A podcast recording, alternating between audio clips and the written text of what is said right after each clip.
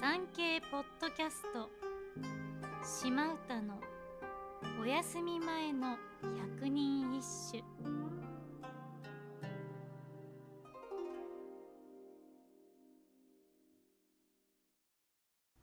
第45番哀れとも言うべき人は思えで身のいたずらになりぬべきかな。剣徳公。かわいそうに、と言ってくれるはずの人は、他には誰も思い浮かばない。きっと、私はこのまま虚しく、死んでいくのだろうな。自分を理解してくれたあの人は、もうそばにはいない。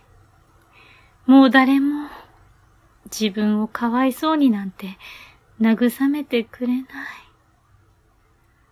かわいそうに、哀れ。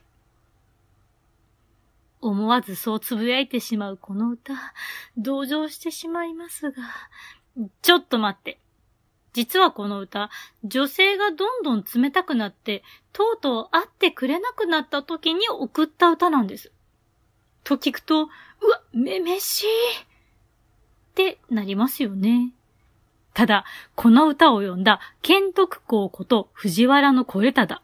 彩色兼備の風流な貴公子だったそうです。ドラマなどでも若いイケメン俳優さん演じる男性が失恋して落ち込んでいるシーンで、私が抱きしめてあげるのに、と思わずつぶやいてしまう方多いはず。一途なイケメンは多少めめしくてもいいのです。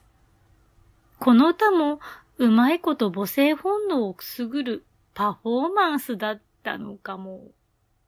あざといなぁ。